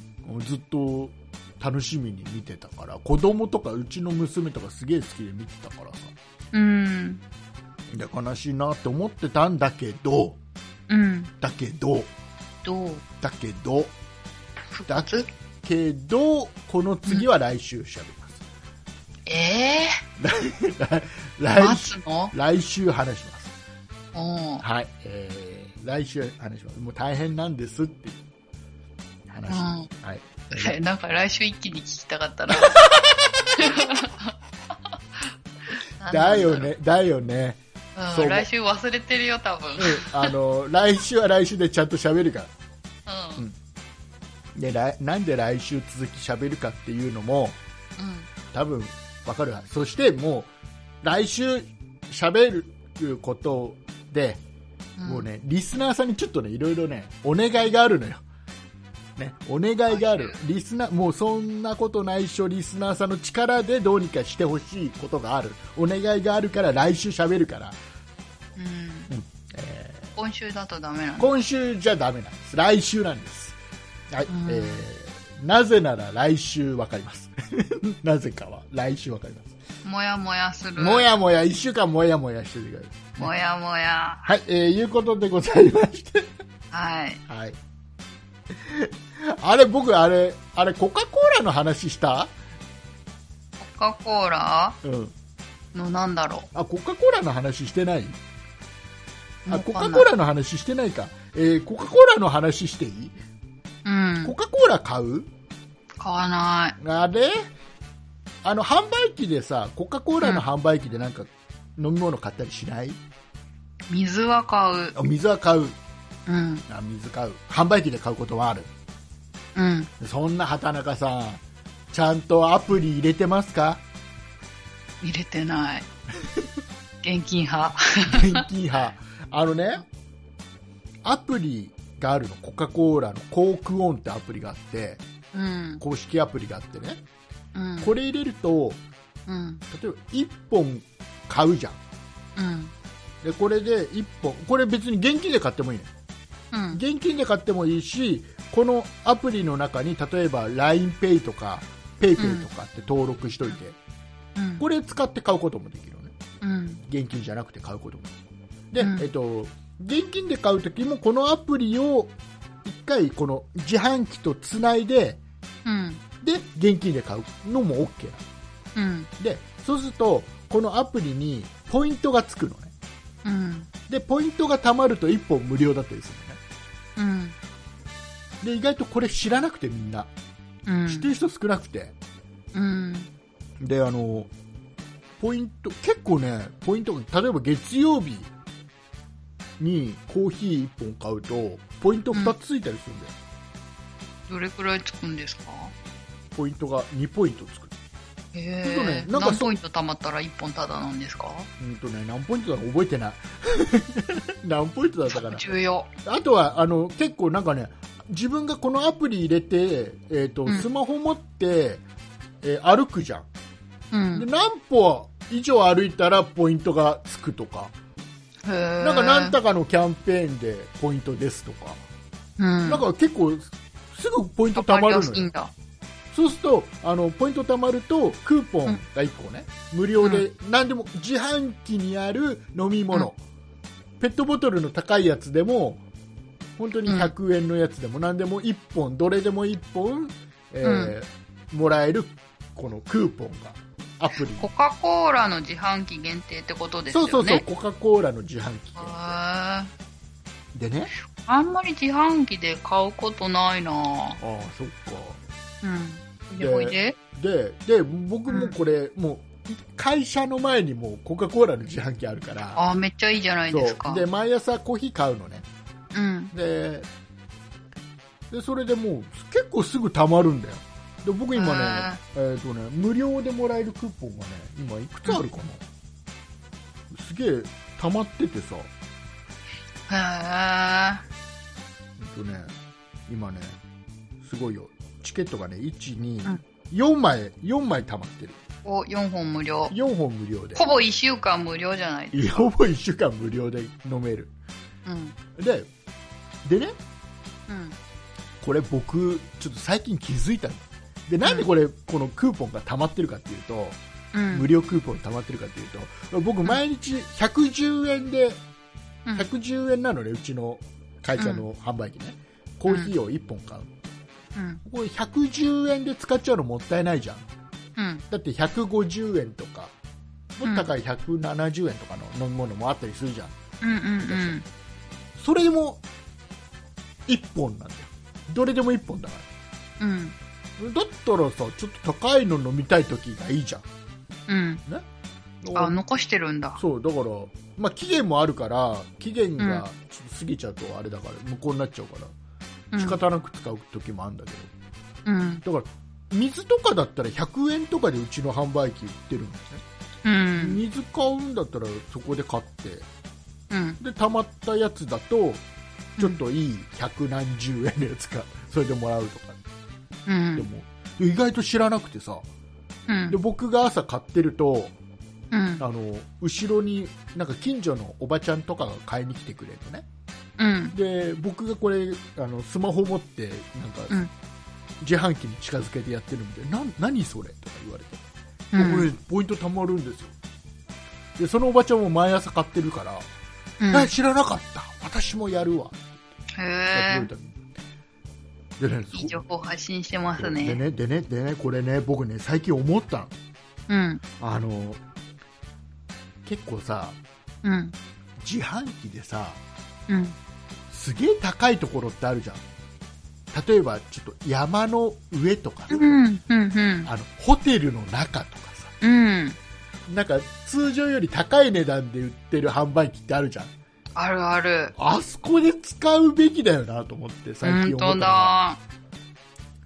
でも今うんと残してでもそういうところにコカ・コーラがあるかどうかですそうなんだよでよくよく考えたらうんホテルにある自販機って意外と朝日とかさ。ああ、そっか。そういなうんのが多い。か自販機検索できないんですか？あうんとね出てくる出てくる。検索すると、アプリの中で近くにこの、うん、とアプリでつながる自販機が近くでどこにあるよとか出てくる、うん。それ使えばいいんだけど、うんおいでも山の上とかのすげえ高い。コカ・コーラ1本200円とかで売ってるとかあるじゃん、売ってる売ってる。これも多分タダなんだろうなあの、明治神宮の裏に芝生の公園があって、そこの自販機も高いんですよ。となんで？わかんない。運ぶのすげえ遠いのまあ、遠いっちゃ遠いかな。ねなんか広場ですよ。あこれあれ多分ねあの、本当はねディズニーランドの中とかもさコカ・あコーラの飲み物が売ってる自販機が最近あるんだけど、あれ、ディズニーランド仕様になっちゃってるから絶対これアプリ使えないんだよね。あ、あ、そうなんだ。そうなんだよね。だあそこで使えたらいいなと思ってる。うん。すげえ高いんだよディズニーランドで買うコカ・コーラが。200円とかするんだよ。するね。ね何なの？と。思ってあでねディズニーランドディズニーランドといえばだようん。あのうちの娘が11月に誕生日なの、うん。で毎年誕生日にはディズニーランドかディズニーシーに必ず行ってるのうん。いいね。今年行けないんだよえ、なんで？あのー土日ねうん。今チケット買おうと思っても買えないのあ、なんか、なんだっけ、裏技かなんかで、開演前とか後とかに検索すると、なんかキャンセルがあったりするとかしないとか。そうなんだうん。へえそれちょっと賭けじゃない？うん、かけ。もう家出なきゃいけないじゃんだってあ、そうね。そうね。そうだわ。とりあえずとりあえずではあれか早起きして土曜日の朝早起きして、うん。その時に検索してみてうん。変えたら行くとかでいいのか僕は、うんうんうん僕は近いからい1時間ぐらいで着くからうん。車でうん。そうか、うん。あそれいいでかも開演すぐに調べて、ね、10、9時、ん？何時開演だっけ ?9 時ぐらい？おだって10わじゃあ日時からによって違う入っても。日によって違うよねうん。でも今のディズニーはうん。いいと思うあの行ければ本当にあの人をいっぱい入れないで制限してるでしょだってうん。だからすげえもう本当にあれだもんねあのクリスマスイベントが始まるうん。始まったらうん。もう土日なんかもうなんか歩くのも大変なぐらい人がいっぱいだったりするからね,、うんうん。昼なんか食えないんだからど昼どどのレストランとか行ってもどの食べ物屋さん行ってもうん。全部いっぱいで食べられないんだから普段は今年そんなことないんだろ使わないとですね。うねなんか今、あの、お土産の買い方が変わったらしいですね。どういうんかうんと、1商品しか置いてなくって、うんうんで、なんか、後で送られてくる的な、注文して、今日は持って帰らなくって、家に届くみたいな。えなお店が全部、うん全部かどうかはわかんないんですけど、うん、なんかあの、新しい、なんだっけ、美女と野獣のところだけかもしれないんですけど、はいはいうん。うん、なんかそんな感じに変わってるらしいですよ。えなんでだ？混雑するから？コロナだからでしょ？あ、そうそう、混雑するから。人が人がいあんまりぎゅうぎゅうだといけない、もうすごいもんね、うん。お土産屋さんもね、うディズニーランん。ド行くとね、うん。はい、そうなんだ、もうもらしいようもうもうね電車とかで行ってる人はもともともともとでもそういう機能あったよね。知らない。なんか普通に、あのー、なんだっけ、サイトからお買い物はできましたよね、確か。ねなんかねあのーこのディズニーランドの中で買い物ができるみたいな外出ちゃうとできないみたいなのがあるかんないな。なんかあるんだよねなんかうーん。そっかでねうちの娘が言ってましたようん。あの気軽に言ってましたようん。あのチケットが買えないんだったらディズニーのホテルに泊まればいいじゃん いくらすると思ってんだよまあ、お父さんならやってくれると。ねで確かに確かにディズニーの、ねうん。ホテル泊まればチケットはそこでもう確約絶対買えるはずなんだよ。うん。多分ね。うん。ディズニーホテルだけその周りのホテルも取れるのかな？ホテルはね意外とね。空いてた。へ意外と。ーうん。でもでももうだダメだろうね。ないだろうなうん。ほら結局さほらディズニーのホテルってうん。あのーほら楽天トラベルとかさうん。ああいうところに出ないじゃん、うん。要は直にそのサイトから予約じゃん、うん直予約みたいな感じじゃん基本は、うん多分なんかなんかあるんだろうけどねツアーみたいなのでいっぱいあるいくつかあるんだろうけど、あの基本みんなそこじゃんうん。そうするとほらそこにはなんか GoTo トラベルみたいなのないじゃん。ないのかな？多分後から自分で申請とかすればいけるんだろうけど。うーん。でもその場で値引きでみたいなのはないじうゃん、そういうん。のがあるんじゃないかな。みんなゴ GoTo トラベルでうん。なんかそういうのなんか他のとこ行っちゃうのかな？わかんないうんうんなんか GoTo トラベルってね、うん。新幹線だけだと安くならないのかな？けどどういうこと、なんか宿泊とうん、移動の新幹線が一緒でなんか安くなるとかっていうのはよく見るんだけど。ツアーみたいな感じになってそうそうそうればそう。うん。そうだよね。ツアーじゃなくてうん。新幹線のなんかい往復のチケットだけでなんか GoTo トラベルなんか安くなんないのかなと。ダメじゃないかな。ないよね。なんでないのかな。それはただのそれをやり始めちゃったら普通に出張とかで使われちゃうからじゃない、違うか。出張だったらちゃんと泊まるか。うん止まると思う。まあ止まらないのもあるかもしれないけど。普通に通勤とかで使われちゃう通勤はまた定期か。うん。なんかあるだろうね、うーん。まあまあまあ。でもあれだよもういろいろほら GoTo イートとかさいろいろやるよまあまあまあ平等ではないよ。いやあのあのいろいろいやいろいろやってるけど策やってるけどうん。あの平等な仕様にはなってないよね、うんなんかその GoTo トラベルも結局は、うん。あれじゃん？なんかお金持ちだけが得するシステムだみたいなことを言われたりするじゃない、うん。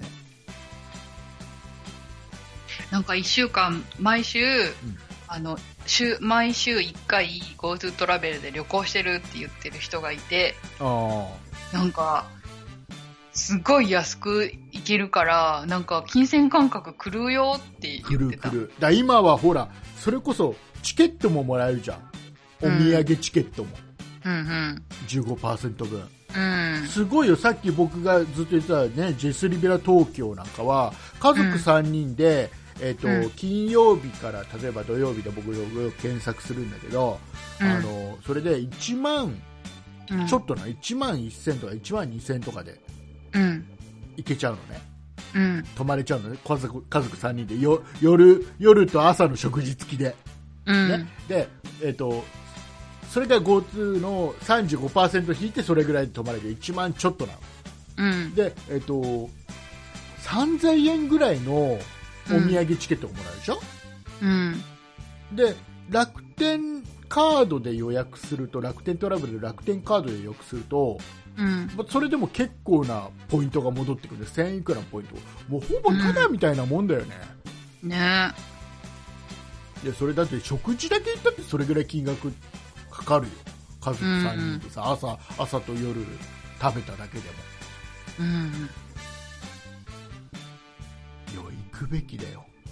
ね。行くべき行くべき。だからなんやっぱりちょっとやっぱり温泉とかうん。なんかうーんちょっと気になる部分はあるけど、うん。そういうのがあんまり気にならないようなホテル。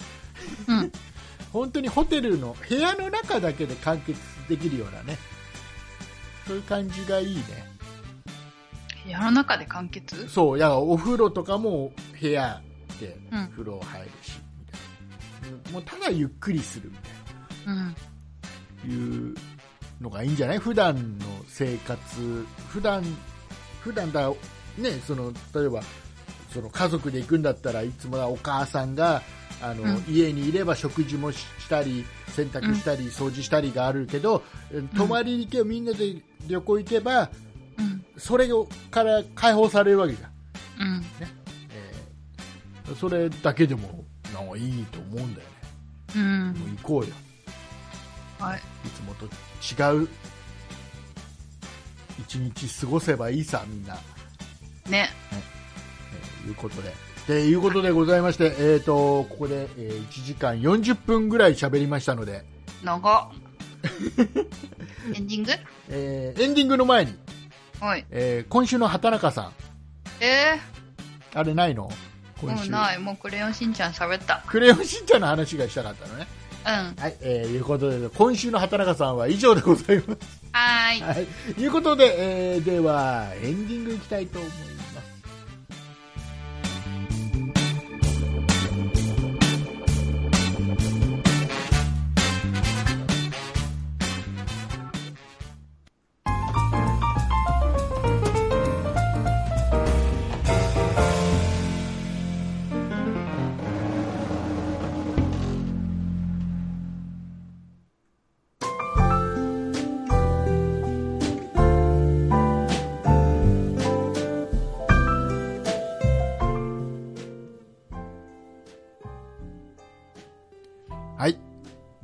はーい。お疲れ様でございました。ました。あの、クレヨンしんちゃんで思い出したんですけど、うん、あの、ヒロシの声も変わってるじゃないですか変わって。る変わってる。あれは、あれだよね。あれまも多分私気づいてないと思う。なんか、先代、初代の方が亡くなったんじゃなそう、確かそう。確かね。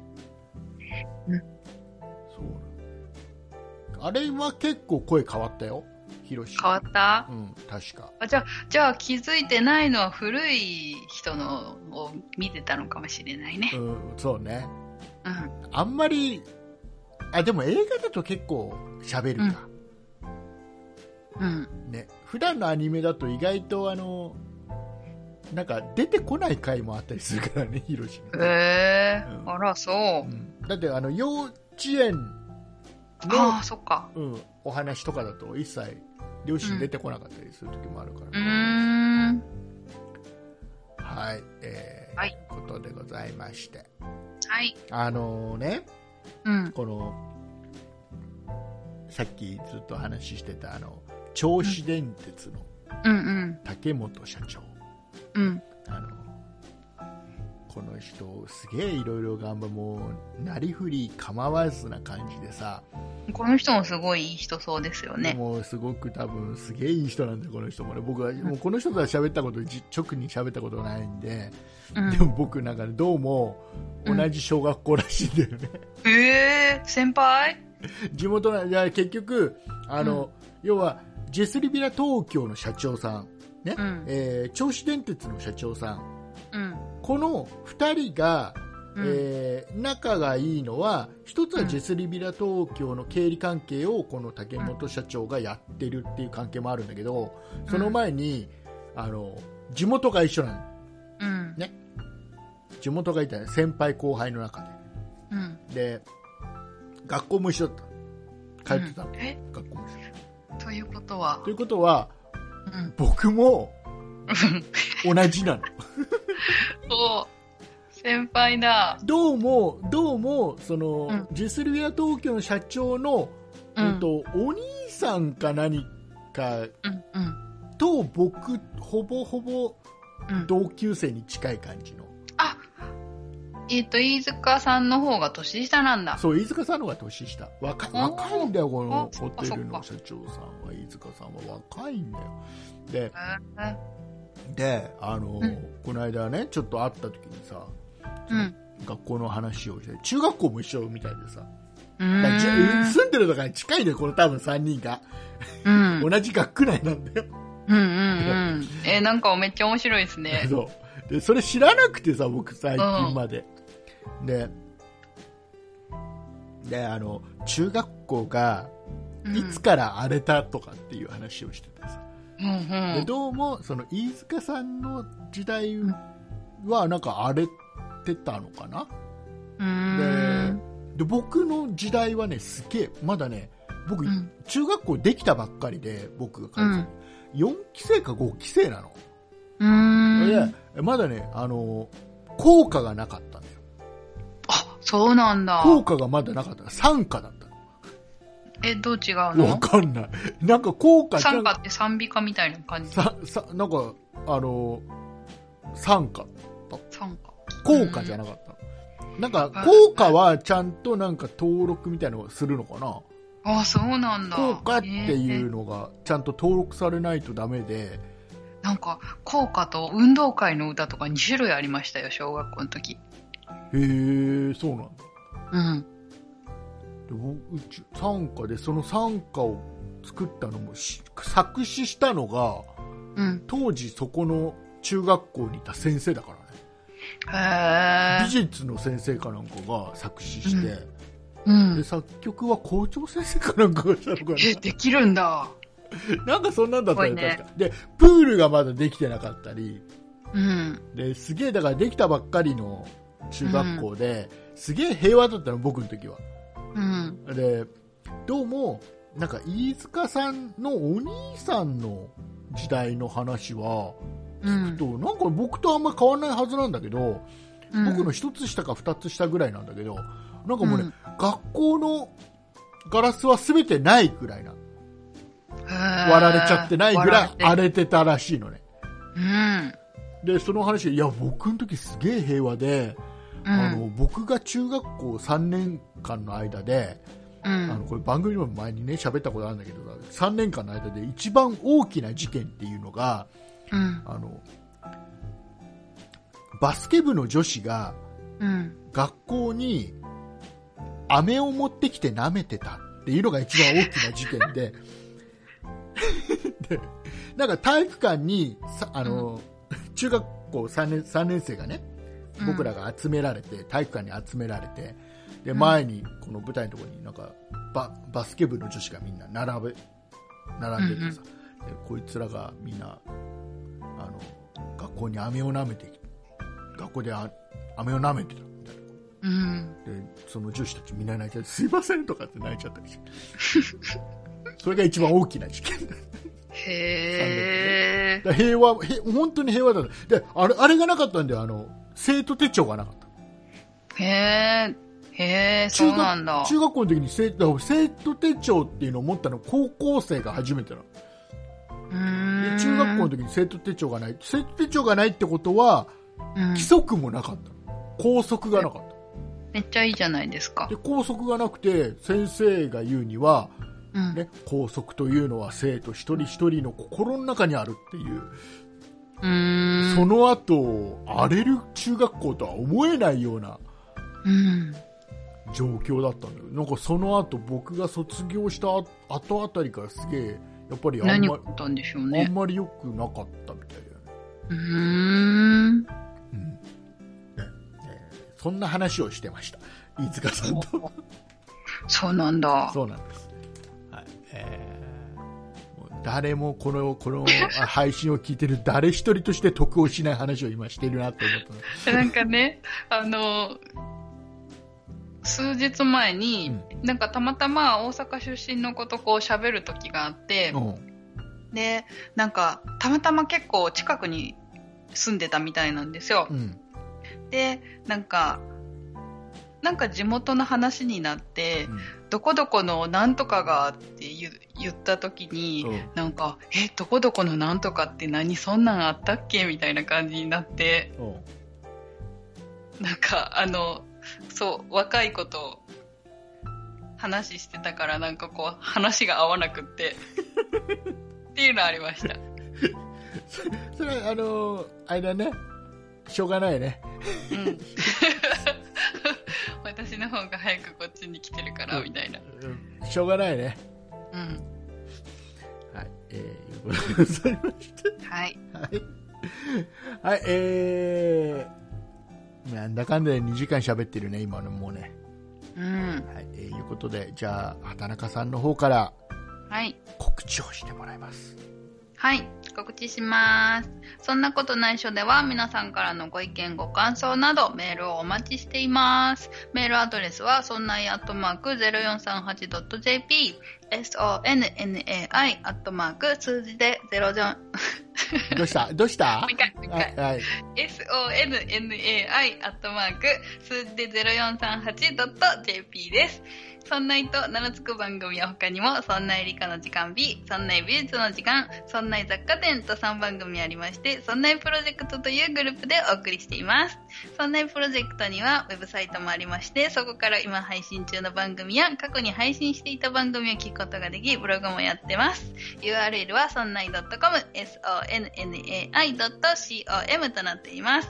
またツイッターもやっていますので、そちらをそんない P で検索してみてください。はい、以上です。はい、ありがとうございます。はい。早めにイカオヤジを流してみました。はい、ありがとうございます。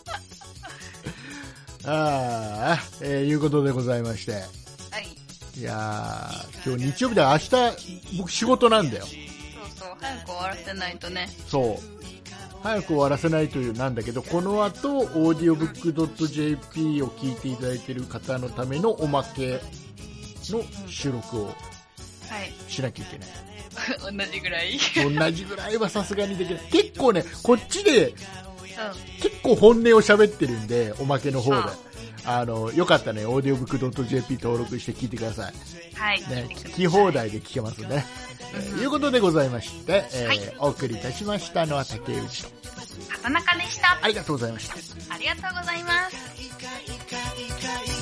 親父やってきましたイカ親父